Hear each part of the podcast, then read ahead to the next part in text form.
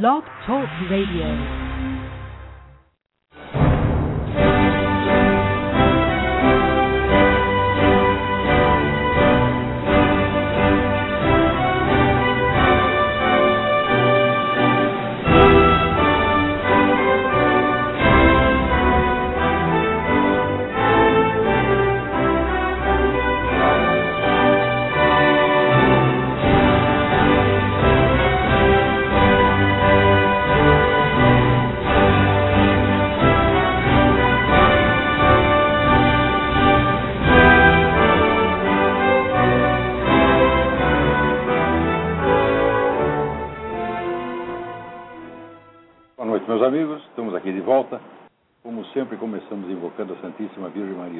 Padre Pio de Pietrelcina, para que roguem a Deus que nenhuma injustiça se cometa nesse programa.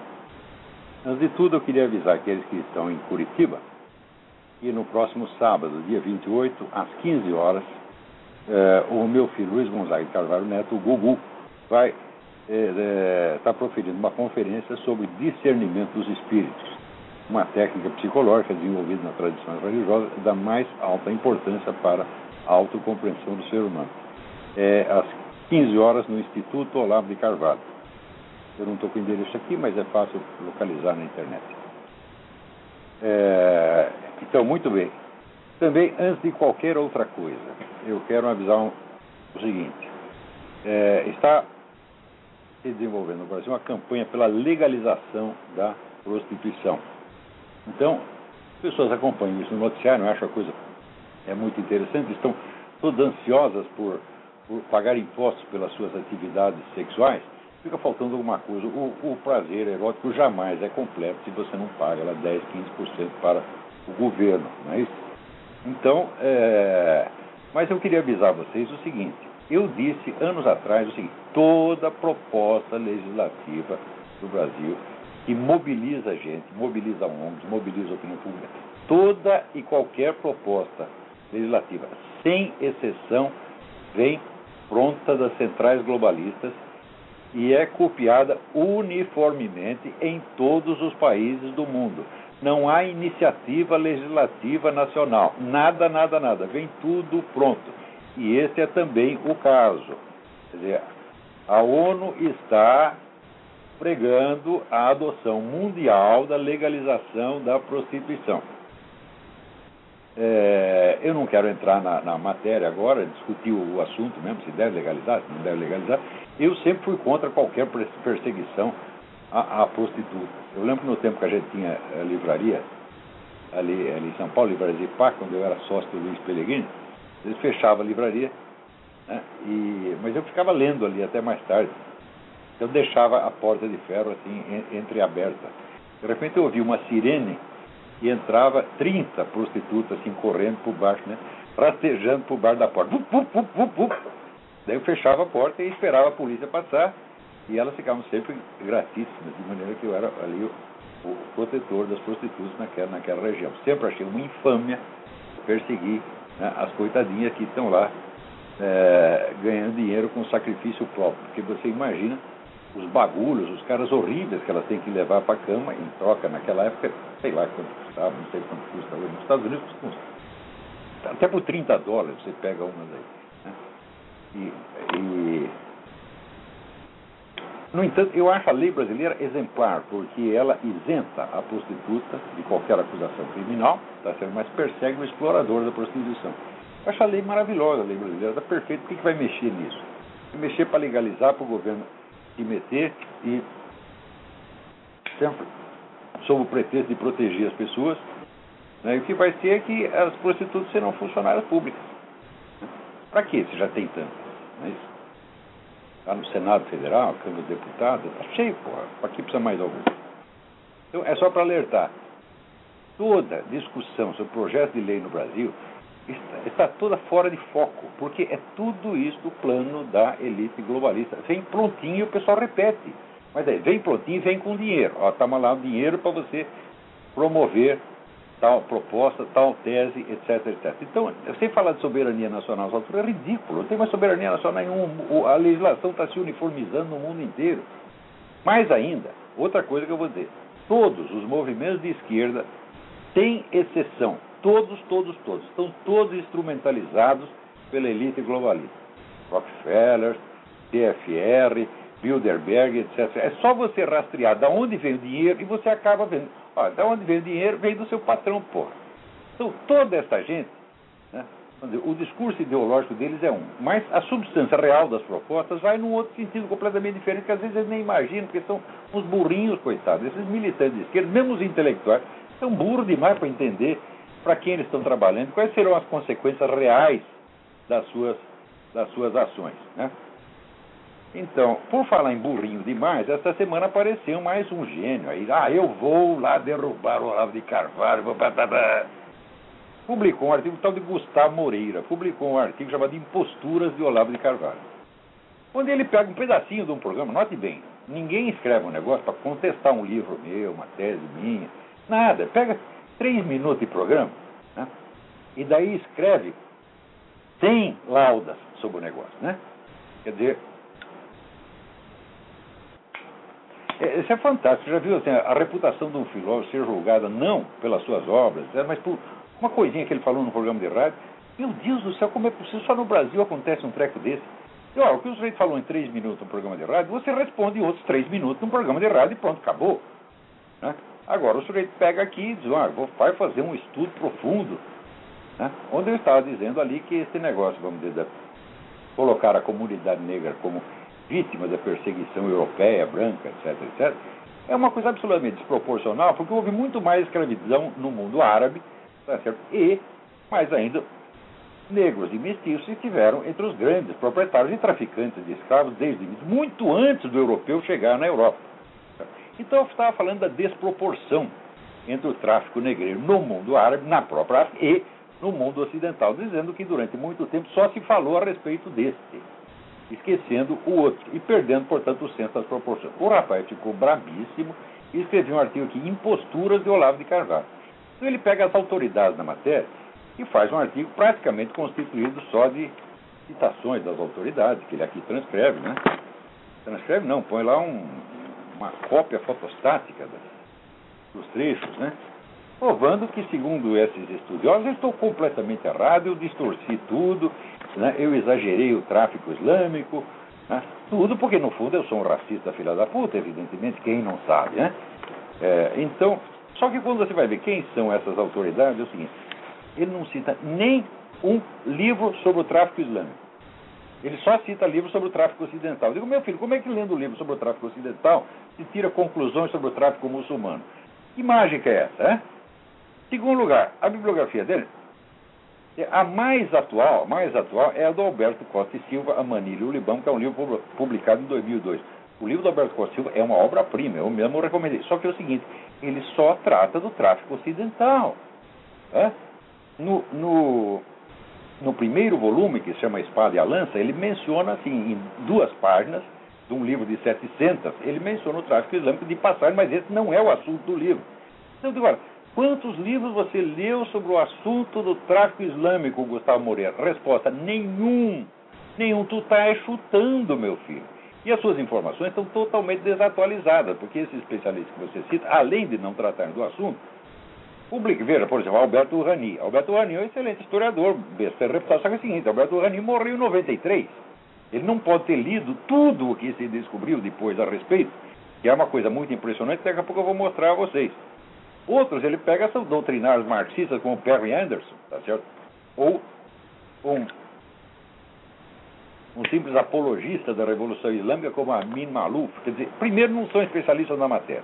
Segundo, aqueles que são, como por exemplo Manolo Florentino, estudioso brasileiro, muito sério. Só que é o seguinte, ele só estuda o tráfico brasileiro. Hã?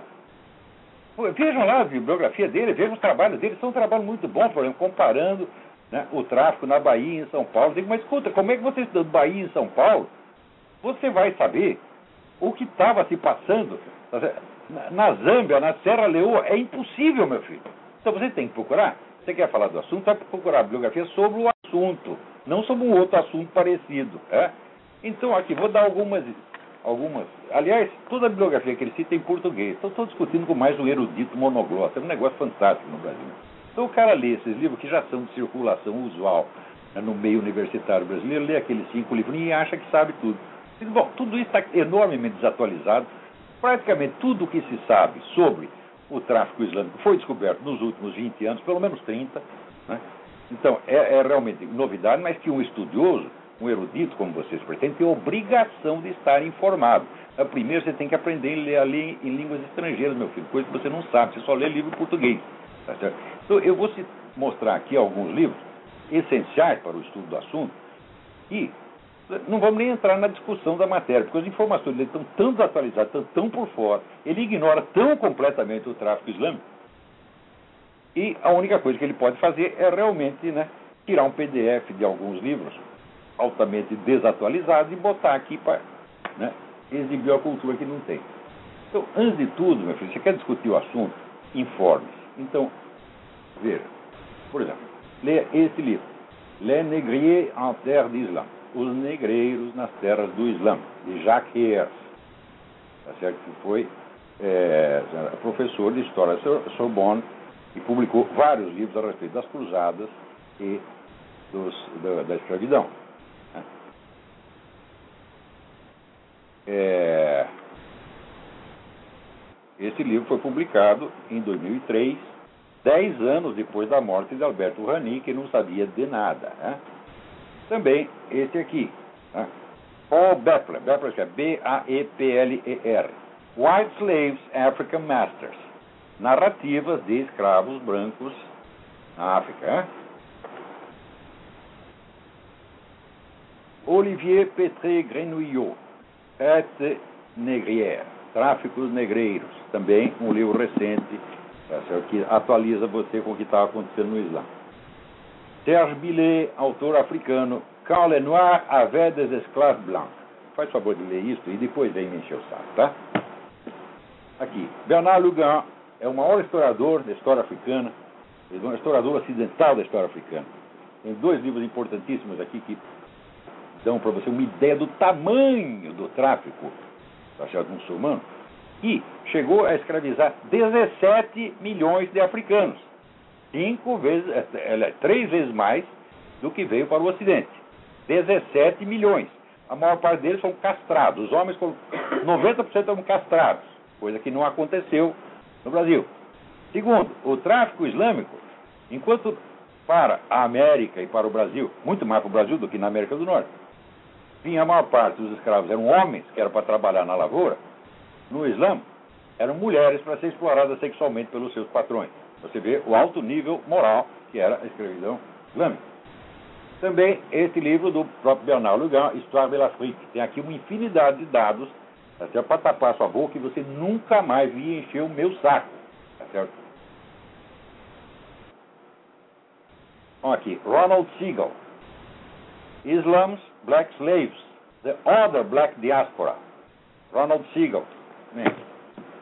Esse livro importantíssimo do autor africano Tidiane Ndiaye, N apóstrofo D I A Y E, Le Génocide Voilé, o genocídio velado, quer dizer, o genocídio praticado pelos escravizadores muçulmanos contra os escravos negros ao longo de 13 séculos. É? E o cara vem dizer que não foi nada, que o principal foi no Ocidente, que nós aqui somos escravizadores. A grande diferença entre o Ocidente e o mundo islâmico, e o mundo africano inteiro, aqui o senhor Gustavo Moreira, é o seguinte: é que aqui houve movimento abolicionista, desde o século XVIII começou. E lá nunca teve nada. Ninguém pregou a abolição, por quê? Porque no Islã, o Corão assegura o direito de ter escravos, então ninguém vai abrir a boca contra o Corão. Então nunca houve movimento movimento abolicionista lá. O movimento abolicionista foi inventado por nós, europeus, cristãos, fascistas, nazistas, racistas, filhos da puta. Fomos nós que inventamos isso, Gustavo Moreira. Agora, para ver como é que a vida é boa nesses lugares, ainda aqui, tem esse livro, Mende Nazer, Slave, My True Story, a história de uma escrava que fugiu de país muçulmano, tá certo? E foi procurar abrigo na Inglaterra, lugar cheio de nazista, fascista, filha da puta, né? Também, olha, esse aqui, White Gold, Gilles Milton, White Gold, a história extraordinária de Thomas Pello e do um milhão de escravos brancos no Islã. Dizer, um milhão está abrangido nessa história, não quer dizer que foi só um milhão. Escravos africanos foram 17 milhões, tem mais aqui um milhão de brancos. E esse aqui, Murray Gordon, Slavery in the Arab World. Então, tudo isso, meu filho, é pesquisa histórica realizada nos últimos 20 anos e não chega no Brasil. Isso não é para quem só lê português, tá certo? Para monoglota metido como você, tá certo? Então, vai assim, vai estudar, vagabundo. Tá? Não me enche o saco, tá? Muito bem. Agora, aqui saiu um artigo do seu Merval Pereira, né, no, no Globo, falando das maravilhas do grande jornalismo. Né? Diz ele aqui, por exemplo, vamos, vamos lá. Né? O jornalismo continua sendo espaço público para a formação de um consenso em torno do projeto democrático. E os jornais ainda são a fortaleza maior do jornalismo de qualidade. Uma pesquisa recente da Associação dos Jornais nos Estados Unidos mostrou que os jornais tradicionais são marcas confiáveis para as quais o leitor corre quando algo importante acontece e assim vai. Evidentemente, ele está advogando em causa própria, ele é diretor dos grandes jornais. Tá então, está aqui mentindo para vocês. Porque, primeiro, é verdade que, por exemplo, os sites dos jornais, New York Times, Washington Post, são, estão entre os mais consultados, sem dúvida, mas não estão entre os mais acreditados. Né? Mais consultados porque pelo volume de notícia que tem. Então, se tem uma novidade qualquer, é claro que a primeira fonte a que você recorre é a grande mídia. Porque é, para as notícias corriqueiras do dia a dia, você tem que estar informado. Por exemplo, projetos que estão sendo votados, discussões no parlamento. Você tem que estar informado dessa coisa cotidiana, então você vai para onde existe essa informação. Mas, quando acontece algo de verdadeiramente importante, tá você vai procurar em outras fontes, porque você sabe que essas estão mentindo. Então, todas as pesquisas aqui nos Estados Unidos, mas todas, sem exceção, mostram que a confiança na grande mídia diminui e hoje está por volta de 30% dos leitores. Hã? Aqui, seu Merval, é claro que você não quer saber disso, né? porque vai lhe fazer mal, vai colocar em dúvida tá a honorabilidade, a confiabilidade do seu próprio jornal. Mas eu recomendo que você leia o livro de John Sides, S-I-D-E-S, Why Americans Hate the Media and Why It Matters. Por que os americanos odeiam a mídia e por que isso é importante? É onde você vai ter algumas pesquisas que mostram que se a necessidade que você tem da grande mídia é inegável, a confiabilidade que se tem nela é mínima, mínima, mínima. Né? Então, agora aqui para você ver como é a confiabilidade da grande mídia. O Washington Post faz aqui uma matéria né, sobre a ascensão dos ditadores latino-americanos. Olha aqui que maravilha. Tá?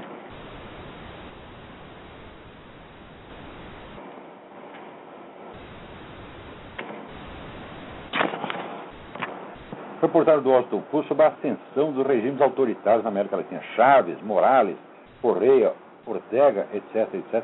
E daí aparece lá a declaração do secretário da Comissão Interamericana de Direitos Humanos, dizendo que ele está espantado, porque, infelizmente, o Brasil não faz nada a respeito. o seu secretário, como não faz nada? Foi o Brasil que colocou essa gente lá. Nunca ouviu falar de Foro de São Paulo? Foro de São Paulo foi fundado por Luiz Inácio Lula Satanás da Silva e Fidel Castro, tá? em 1990, para restaurar na América Latina o que o comunismo havia perdido no leste europeu. E estão fazendo isso, já ocuparam o continente todo e botaram essa gente lá o Lula, por várias vezes, agora novamente, na declaração que ele enviou ao Foro de São Paulo, confessa que ajudou a colocar o Chaves e o Morales e essa gente toda lá.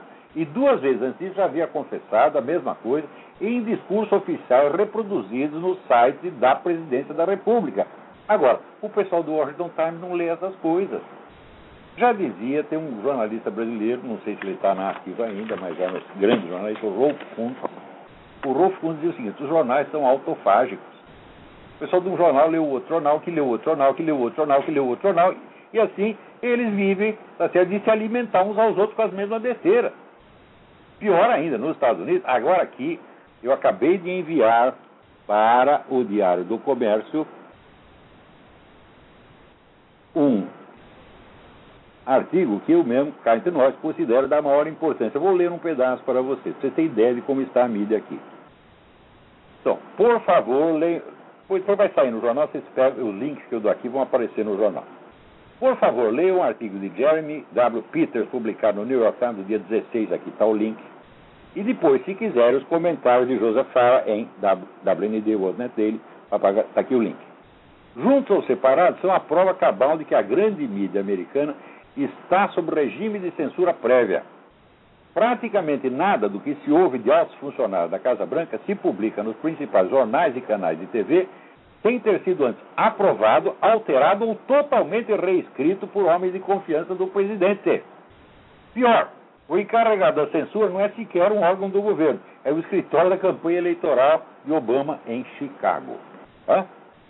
Que esse controle existia desde as eleições de 2008 era algo que se podia perceber pelo conteúdo uniforme escandalosamente seletivo do noticiário, onde nenhuma linha que pudesse arranhar a reputação de Barack Hussein Obama era admitida.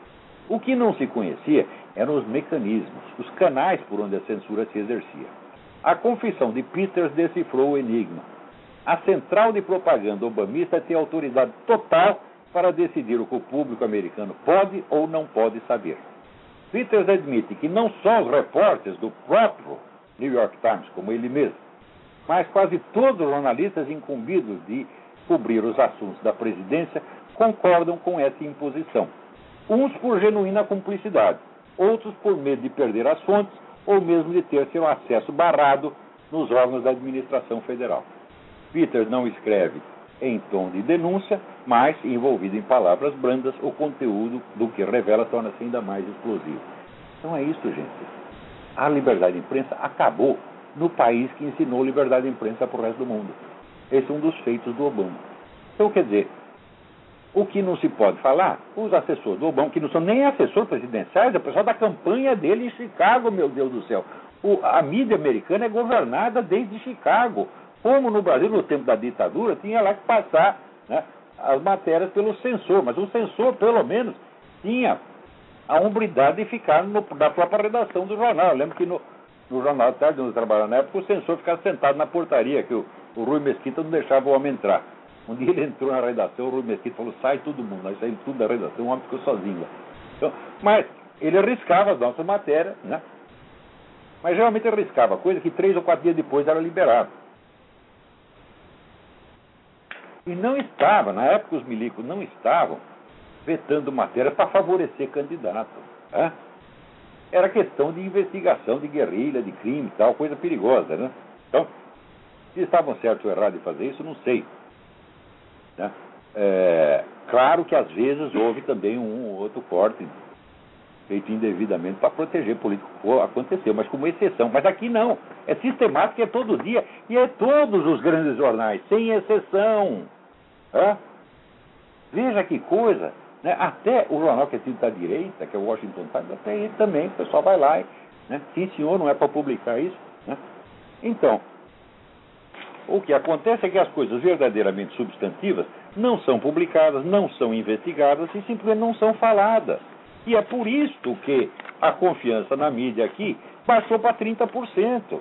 Isso quer dizer que de 100 pessoas que leem jornais ou que leem os sites dos grandes jornais, porque todo mundo é obrigado a ler de alguma maneira, Tá certo? Por se você quer saber né, cotações da Bolsa de Valores, onde você vai, você vai procurar? Ou você vai no Wall Street Journal, ou vai no New York Times.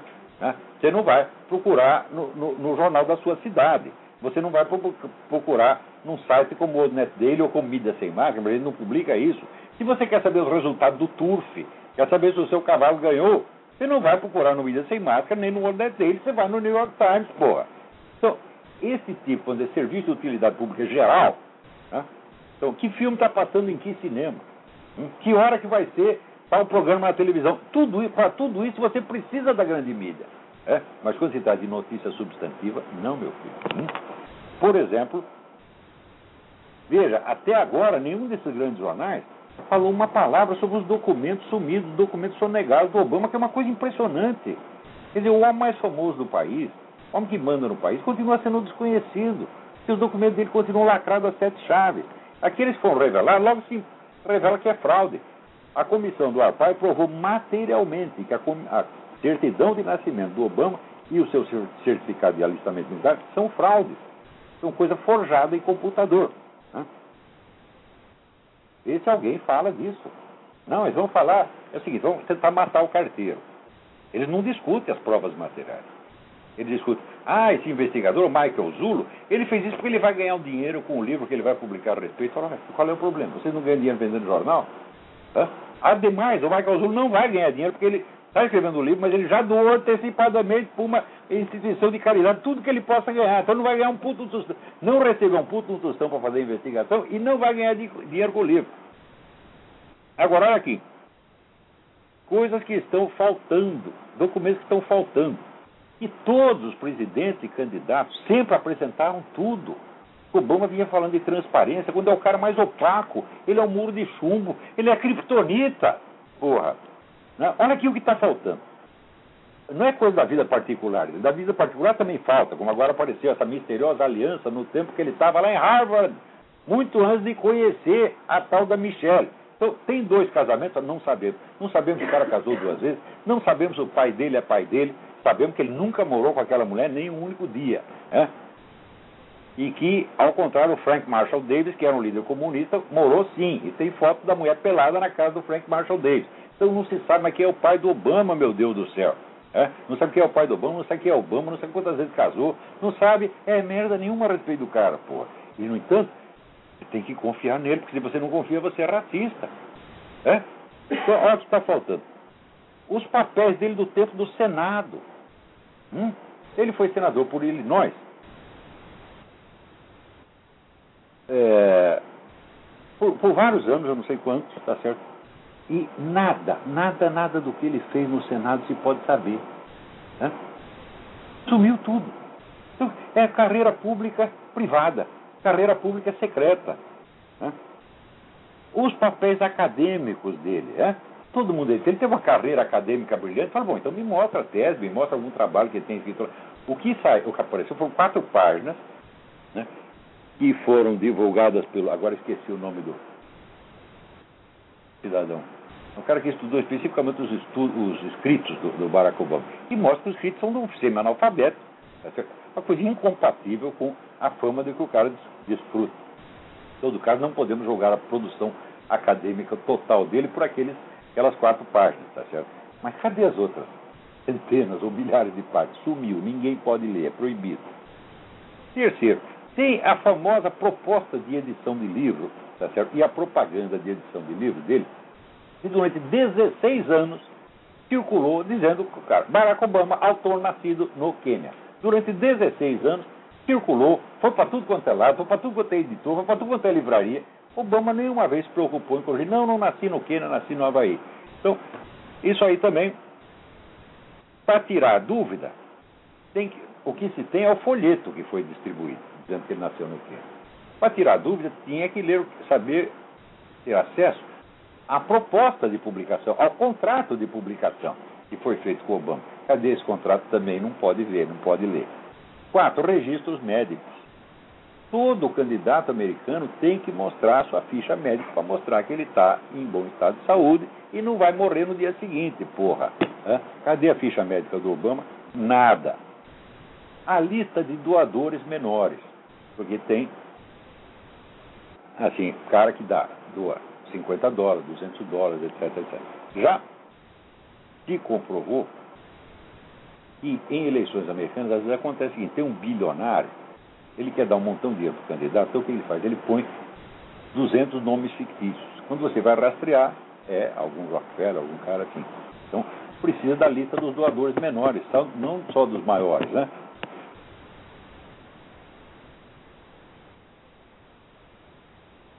Terceiro, né? o Obama participou de uma festa para o radical palestino Rashid Khalid, onde ele fez um discurso inflamado radical anti-americano. Cadê a gravação do discurso? Sumiu. É? Também a lista dos convidados que ele recebe na Casa Branca. Vê que coisa, pela primeira vez na história americana não se pode saber quem o presidente recebeu. O cara está lá pago por dinheiro público para exercer uma função pública. E, no entanto, entra e sai de gente, é secreto, porra. Né? Então, uma infinidade né, de documentos que foram pedidos pelo Freedom of Information Act. Né? Tudo que se pede com relação ao Obama, se, tem dois mil pedidos, eles aprovam duas coisas. Hum? Quando aprovaram né, o, o,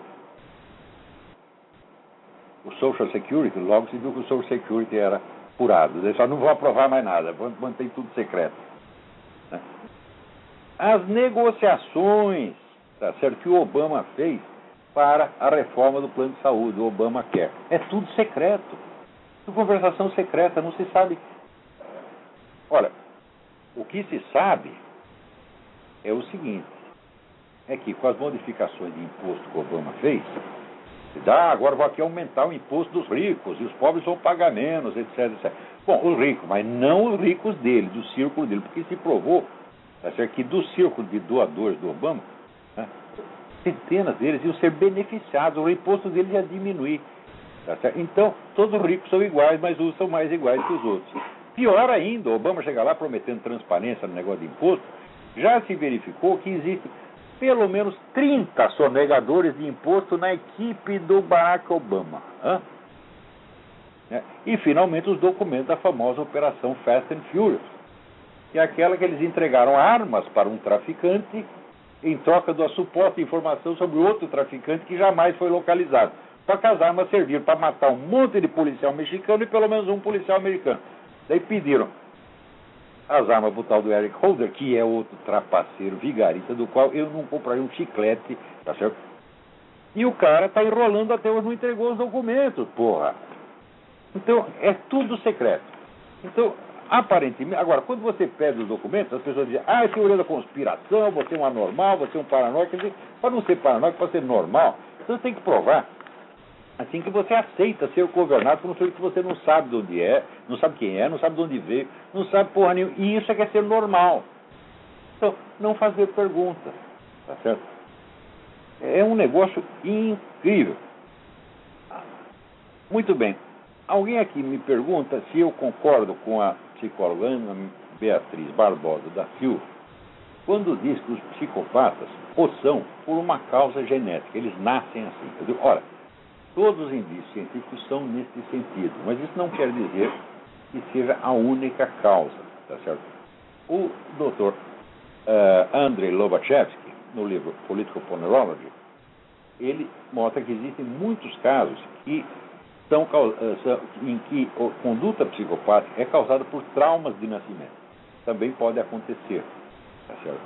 Agora, caso do sujeito que nasceu inteiramente normal e depois ficou psicopata não é conhecido. Tá certo? Agora, existem outras condutas que também são criminosas, mas que não são propriamente psicopáticas. São chamadas caracteropáticas. Às vezes pessoas muito violentas. Você vê que, na, segundo a análise do próprio, do próprio uh, Lobachevsky, o próprio Stalin não era um psicopata, e sim um caracteropata. Ou seja, ele era um homem capaz de julgamento moral, capaz de sentimento moral. Só que um homem de uma violência extraordinária. Tá certo? É, então, esse é outro caso. Tá certo? É, então, olha, tudo parece indicar que sim. Quer dizer, eu já acreditava nisso desde o tempo que eu li as obras do Lipot Zondi, o grande psiquiatra judeu húngaro, que estudou exatamente isso, quer dizer, a história das famílias né, e a, a, a, a história das doenças mentais ao longo da história das famílias é, e, e escreveu uma obra monumental, a qual ele deu o nome de Análise do Destino, que é mais do que uma psiquiatria, é um, todo um sistema antropológico, uma obra de uma grandiosidade extrema. Mas ele só tinha a prova clínica, ele não tinha, não tinha o DNA. Depois que veio o negócio do DNA, tudo concorda para dizer, olha aqui, lamentamos informar, mas o doutor Zonde parece que tinha razão. Né? O Zonde só não foi chamado de nazista porque ele era um judeu e porque ele foi parar no campo de concentração, né? do qual escapou, era um muito rico. E o chefe do campo de concentração disse, olha, se você nos der o dinheiro suficiente para comprar um tanque de guerra, nós soltamos você e sua família. E mais que depressa, soltou o dinheiro e se picou. E foi para a Suíça, onde trabalhou até os quase 100 anos de idade. Ainda com quase 100 anos, ainda era um homem ilustre, né? trabalhando de descoberta em descoberta. Nos anos recentes, o a, obra do Zonde tem despertado muito, um interesse crescente depois de ter sido encostada, porque no tempo que estava a escola culturalista, Karen Hornay, Franz Alexander, dominavam o cenário da psicologia americana, então era feio falar de hereditariedade. Então, varrer os ondas para debaixo do tapete, mas ele era um cara muito mais sério e muito mais profundo que todos esses. Sem desfazer de Carne Hornay e Franz Alexander, que tem lá sua competência. É, alguém me pede aqui uma referência em teoria do conhecimento. Né? É, qual é a obra básica em teoria do conhecimento? Obras básicas existem tantas, tantas, tantas, tantas coisas maravilhosas. Só o que Edmundo Husserl escreveu sobre teoria do conhecimento, o negócio não acaba mais. É, é um livro atraidor porque Husserl, ele sabia taquigrafia e ele pensava por escrito. Sim, mas, mas que filha da puta, como é que faz um negócio desse?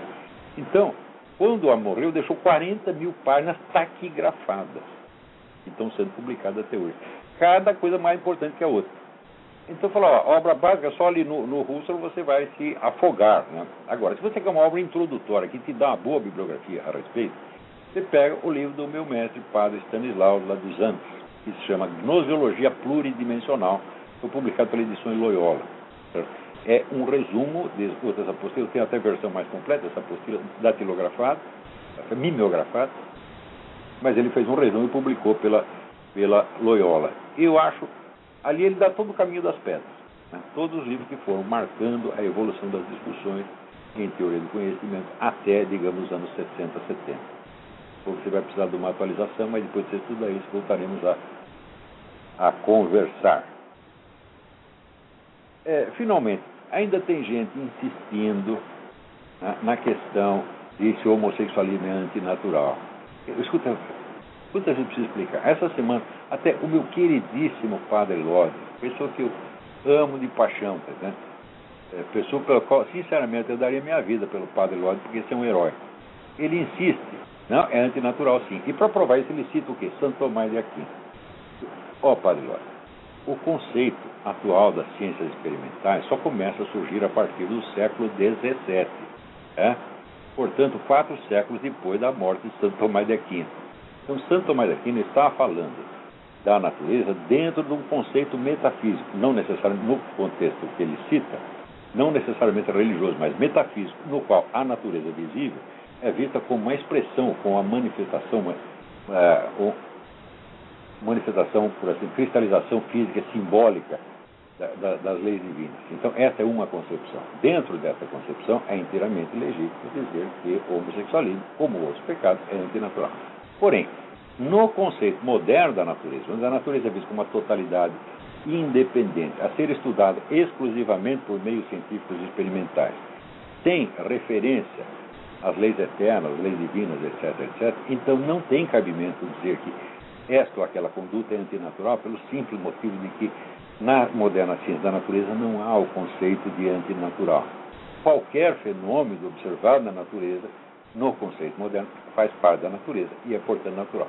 Acontece que quando você diz, hoje em dia, que tal qual conduta é antinatural, soa como se você estivesse se respaldando na ciência moderna. E daí você acaba dizendo uma falsidade.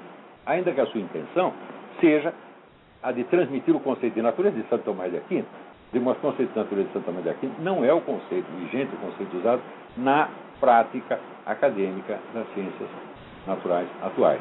Então é preciso ressaltar, quando você diz que a conduta é antinatural, ela é antinatural de um ponto de vista moral, fundado em considerações ou religiosas, bíblicas, ou filosóficas, metafísicas, não científico-naturais. Né?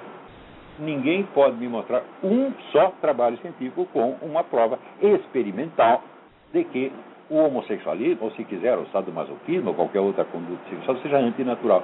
Não há essa prova. É impossível na ciência natural. Então, quando vocês dizem isso, note bem. Quem se opõe ao seu discurso religioso é o pessoal ou do movimento que existe, os seus simpatizantes. A maioria são todos ateus. Então eles tomam como referência a ciência natural. Quando você diz que a conduta deles é antinatural, eles entendem que você está falando isso no sentido da ciência experimental atual. E daí eles dizem, isso é mentira, isso é preconceito. Então é uma questão de explicar as coisas direitinho. Tá certo? Não digo que ninguém esteja mentindo de propósito, mas é que às vezes, no, no calor da eloquência, o sujeito, olha aqui, São Tomás de Aquino diz que é antinatural. Sim, ele diz que é antinatural, mas dentro de um conceito que não é o da ciência experimental moderna. Portanto, um conceito filosófico. Claro, você tem direito de defender esse conceito filosófico, mas não de tomá-lo como se fosse uma coisa como se fosse um consenso atual da ciência experimental, que não é. Né? Agora, o purista, você veja, o que esse pessoal gaysista fez é o seguinte: por que, que em vez de defender a sua tese discretamente, serenamente, por que, que eles fazem coisa como passeata gay, né? esse carnaval, essa exposição de bunda, essa coisa, fazem isso para chocar. Tocam os cristãos, daí os cristãos ficam enfesados e ficam que nem um touro atrás do pano vermelho. E vão atacar o quê? O homossexualismo. O filho homossexualismo existe desde a queda de Adão. Você não vai erradicá-lo. Né? Então, se é uma luta política, então você tem que se ater ao aspecto político do adversário. Né? Não ao seu aspecto, vamos dizer, moral milenar. Né? Então, extirpar o homossexualismo da face da terra é impossível, meu filho. É? Mas derrotar o movimento gaysista é perfeitamente possível, desde que você entenda do que se trata. E em vez de avançar contra o pano que ele brande para você, não, você dá a volta e acerta o toureiro atrás. Tá é isso que a pessoa inteligente faz. Então, toda dizer, essa cruzada contra o homossexualismo só serve para dar ao movimento gay a prova, entre aspas, de que vocês são homofóbicos. É? Porque, inclusive, estão alegando falsamente a autoridade da ciência moderna. Quando, na verdade, na sua intenção, você está apenas citando Santo Tomás aqui no Bíblia. Né? Então, eu vou ler aqui para vocês um pedaço de umas coisinhas que eu estou escrevendo sobre esse problema do gaysismo, para ver se eu consigo mostrar para vocês aonde está o verdadeiro problema. Qual é o problema com o movimento gaysista? E garanto a vocês que esse problema tem absolutamente nada a ver com a homossexualidade em si. Poderia construir o mesmo movimento, nos mesmos termos, com relação a qualquer outra conduta sexual. Poderia se mostrar o mesmo movimento na defesa, por exemplo, do adultério, tá certo? ou do, do swing, troca de casais, como agora é tão celebrado numa novela da Globo, né? Onde o swing é, é, é o assunto. E, quanto por cento da população brasileira pratica swing? 0,0005%. Né? A maior parte da população nem sabe o que é isto. Tá certo? Você pode estar até louco para trocar de mulher, mas não tem com quem, porque ninguém vai aceitar a mulher dele. Né? Agora, se o sujeito é casado com uma gostosona, você então um milionário casou com uma gostosona, tá certo? mas quer variar de gostosona, então ele vai no swing e troca por outra gostosona e o outro cara pega a gostosona dele. Tá? Agora, a maior parte da população, pô, né? aquelas mulheres com aqueles né, sandália havaiana, aquele vestido todo estropiado, tá certo? Né, a mulher fedendo a peixe. A população trabalhadora não vai participar do swing. Mas, então por que, que a Globo né, mostra o swing como se fosse um fenômeno nacional? É porque ela quer transformar isso num fenômeno nacional. E porque aquela turma da Globo é cínica o suficiente para mostrar o seu modo de vida como se fosse típico da população em geral. Eles são os modelos. Nós da Globo fazemos swing aqui entre nós. Nós achamos lindo e por isso achamos que todos vocês devem fazer. Então, um movimento igualzinho ao gaysista poderia ser construído em torno do swing. Por exemplo, só que não tem nada a ver com o homossexualismo. Nada, nada, zero, zero, zero. Vocês são os trouxas, estão caindo numa armadilha. Então, eu estou escrevendo um negócio aqui que chama O Segredo da Ideologia Gaysista. Talvez até um livrinho. Não sei se vou publicar no Diário do Comércio, onde vou, não sei ainda o que vou fazer com isso. Estou escrevendo, por exemplo, para minha orientação. Ora, expressões como direitos dos homossexuais, direitos da comunidade LGBT e similares circulam pela mídia como se fossem nomes de obviedades consensuais, quando na verdade a mera tentativa de encontrar nela algum conteúdo substantivo revela dificuldade e contradições tremendas. Conforme a interpretação que se lhes dê, tanto podem significar direitos genéricos do cidadão, aos quais pouco ou nada acrescentam, quanto as presunções demenciais de um grupo militante que se crê habilitado a limitar a liberdade de outros seres humanos para ampliar desmesuradamente as suas próprias. A estratégia política do grupo consiste em impor estas presunções sob a camuflagem inocente daqueles direitos. O consenso jurídico de todas as nações civilizadas já assegura a qualquer pessoa o direito de não sofrer constrangimento ou humilhação por entregar-se em privado a qualquer atividade sexual que não importe em dano físico ou moral para o seu parceiro. Isso inclui tudo o que heterossexuais, homossexuais, bissexuais, travestis, transexuais, masturbadores solitários ou indivíduos com qualquer outra preferência sexual existente ou por existir possam fazer na cama, ou no sofá, ou deitados no tapete, ou de pé no banheiro, ou sei lá onde mais.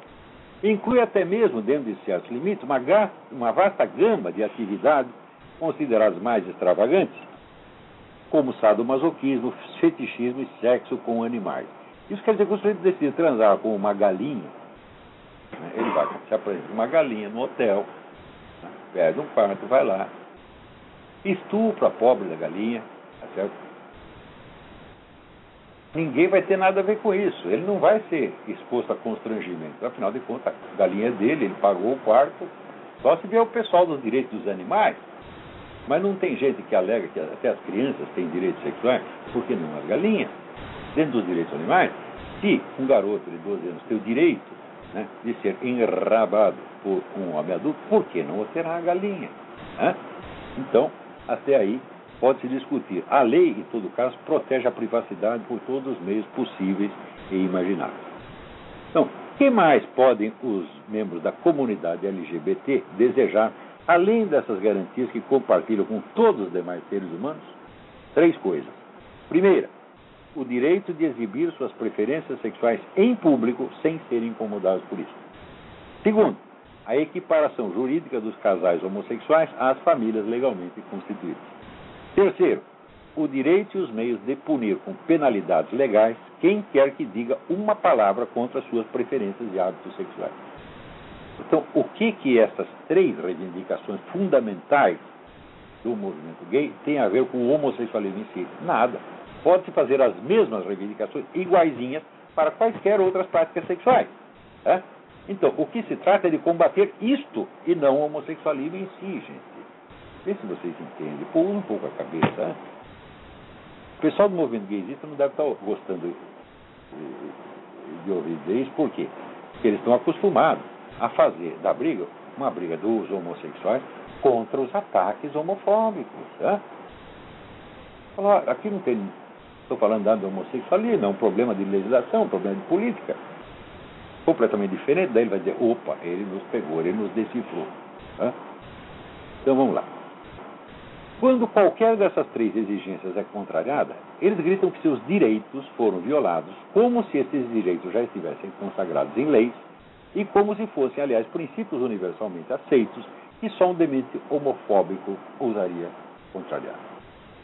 Não é preciso dizer que não acreditam em nada disso. Isso é fundamental. A raia miúda da militância pode acreditar.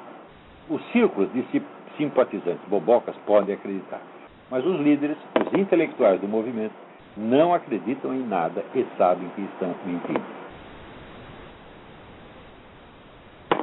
Sabem o arrazoado ideológico inteiro no qual sustentam suas pretensões foi concebido por teóricos que negam a existência de qualquer verdade objetiva e reduzem todo confronto de ideias à imposição de narrativas. Sabem, portanto, que não querem nos persuadir de verdade alguma, apenas nos impor a historinha que bem lhes convém. Entre si, nos círculos highbrow do movimento, confessam isso da maneira mais descarada. Quando falam ao público geral, dão à sua narrativa o tom de verdade objetiva, porque sabem que esse público, incapaz de alçar-se ao sétimo céu das teorias desconstrucionistas, ainda acredita, coitado, que pau é pau e pedra é pedra. O truque mais sublime dessas teorias é que os ativistas políticos que elas inspiram não acreditam nelas tampouco, como prova o fato de que lutam para que suas narrativas deixem de ser meras narrativas em concorrências com outras e se tornem realidades objetivas, impondo-se a toda a sociedade com a obrigatoriedade maciça de leis, normas e instituições amparadas na força repressiva do terror jurídico policial. Se não existe realidade, tudo é imposição narrativa, se você quer só nos impor a sua narrativa, então aquilo que você nos imporá será apenas uma narrativa e não uma realidade social. Então por que, que vocês querem que haja leis de verdade, com policiais de verdade, prendendo pessoas de verdade? É, é porque, evidentemente, vocês estão naquela zona de luz fusco onde vocês nem acreditam na sua teoria e nem não acreditam. E ficam pulando de um galho para o outro, é ser conforme bem lhes convém. Mas deixemos isso de lado por enquanto. Examinemos as três exigências em si mesmas, não na sua mera formulação verbal, sufocantemente adjetiva e autolaudatória, mas na substância das mudanças sociais que exigem. A primeira, que é o direito de se exibir em público, vai muito além do direito de praticar a homossexualidade ou qualquer de suas variantes em privado. Exige o direito de ostentar em público, tem o risco de constrangimentos, mesmo, mesmo verbais, algo que se convencionou chamar de identidade homossexual ou identidade gay. Desde logo, o que se presume nessa noção é que o homossexualismo, usarei aqui o termo elasticamente indefinido, guardando para mais tarde o exame das suas camadas de significado, não é um simples comportamento ou hábito a que o indivíduo possa se entregar livremente em determinados momentos, abandonando-o quando bem lhe pareça ou voltando a ele quando lhe der na telha. É uma modalidade permanente de ser, algo que se anexa a ele de uma vez para sempre, desde a infância, outra vez desde a gestação, e à qual ele deve obediência e fidelidade por toda a vida. A primeira implicação óbvia desse conceito, implicação não somente lógica, mas material e prática, observada a todo instante na conduta real da liderança gaysista, é que toda dúvida, hesitação ou defecção na prática do homossexualismo, uma vez declarado, é uma traição, uma abominação intolerável e até mesmo um crime. Há basicamente dois tipos de culpados desse delito. A moral gaysista não cessa de rebaixá-los, de condená-los, de insultá-los, de ameaçá-los de toda sorte de represálias. São os ex-homossexuais e os homossexuais enrustidos. Ambos os termos entre aspas. Os primeiros, ex-homossexuais, quando não são diretamente vítimas de ataques judiciais ou de condenação pública, como farsantes e mentirosos pagos por algum pastor homofóbico, são, na mais branda das hipóteses, tratados como coisas, objetos inermes, desprovidos de autoconsciência, desprovidos do direito de falar de seus próprios nomes, porque incapazes de conhecer seus desejos e sentimentos, só acessíveis, presume-se, ao tirocínio psicológico infalível da liderança gaysista, que sabe mais deles do que eles próprios. Então, o sujeito olha, eu era homossexual, deixei de ser.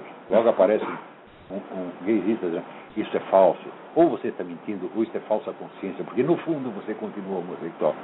Então, quer dizer, você sabe mais do sujeito do que ele próprio. Ele está dizendo, eu não tenho mais desejo homossexual, mas você sabe o que ele deseja. Ele não sabe.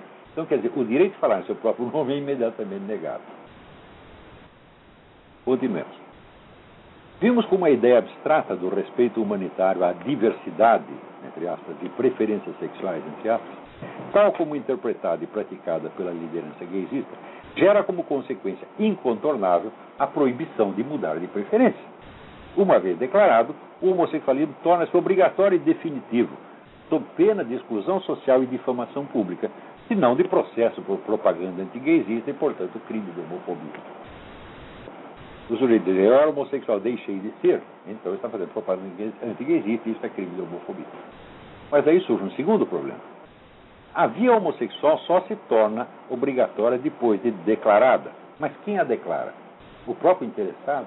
Não necessariamente. O indivíduo que tente alguns encontros homossexuais e prefira mantê-los em segredo, seja por estar incerto quanto ao caminho a seguir, seja por inclinação natural à conduta discreta e esquiva, coisa aliás muito comum entre heterossexuais, cai automaticamente dentro da segunda categoria de pecadores abomináveis. Talvez mais ainda que o ex-homossexual, o homossexual enrustido é objeto de ódio e alvo de perseguição aberta da liderança gaysista. Não raro, esta apela ao expediente da chantagem psicológica, ameaçando revelar os hábitos eróticos secretos da vítima, caso esta não aceite confessá-los pessoalmente e assim, por medo do escândalo, passar da condição de marginal e réprobo, réprobo a de membro respeitável da militância gaysista. A manobra de inspiração claramente mafiosa. Intimidar para forçar a vítima a pedir proteção àquele mesmo que o amedronta. Não espanta que a criação desse método remonte ao sinistro personagem de Saul Alinsky, que confessa ter aprendido muito de tática revolucionária durante os seus anos de estagiário na quadrilha de Al Capone. Então, isso me lembra um filme que eu assisti, que era com Robert Stack, salvo engano, em que ele era, já como mencionei isso aqui, era um malandro americano no Japão, ele estava sem dinheiro, de vez em quando ele entrava num bar, chamava o gerente, dava umas porradas no gerente e dizia, me dá 20 dólares. Eu cara, por que, que eu vou te dar 20 dólares? Para proteção. Proteção contra quê? Contra pessoas como eu. Então é exatamente o que eles fazem. É? Você, nós botamos medo em você e daí você tem que pedir proteção para quê? Para nós. Você tem que se integrar no movimento gaysista para impedir que ele se desmoralize. A ironia cruel da situação não escapará aos observadores mais informados da história do movimento gaysista. Durante décadas, para a grande revolta dos moralistas e conservadores, a política homossexualista resguardou-se e prosperou sob a proteção do direito à privacidade. Hum? Em nome de, dele, acabaram sendo abolidas em vários estados americanos as leis que criminalizavam a sodomia. São várias leis aqui que a relação sodomítica era crime em si mesmo. Daí, o que, que o pessoal gay fez? Entrou com o direito à privacidade e derrubou aquelas leis. Fala, ninguém tem o direito de me condenar por algo que nós estamos, dois adultos estão fazendo consensualmente dentro de um quarto fechado. Então, eles se resguardaram por trás do direito à privacidade e conseguiram vitória com base nisso.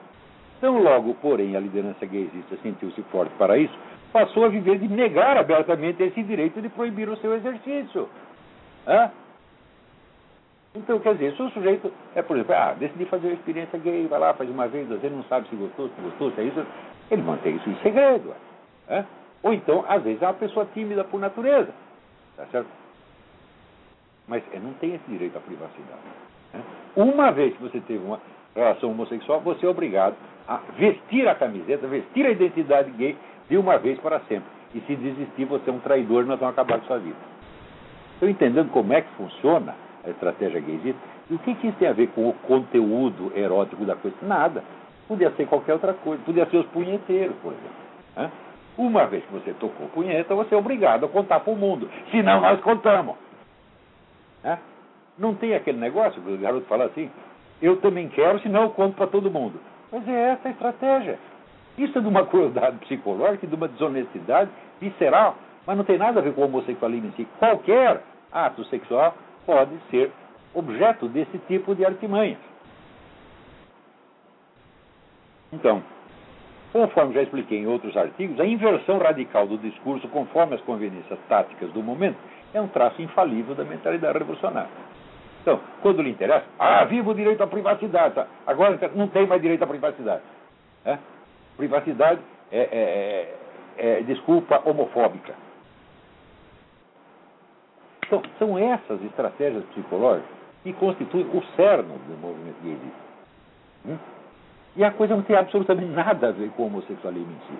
Então, vocês avançando contra o homossexualismo, vocês não atingem o toureiro que está atrás do pano. Ele passa o pano e dá risada da sua cara, porra. É? O maior prazer, desde que existe estratégia no mundo, o que o estrategista mais deseja é poder escolher o campo onde o adversário vai atacar e quais as armas que ele vai usar. O movimento gaysista está fazendo isso com vocês, evangélicos, católicos, etc, etc. Bom, eu vou ter que terminar explicando na próxima aula, porque acho que o nosso tempo já se foi. Então, até a semana que vem. Muito obrigado.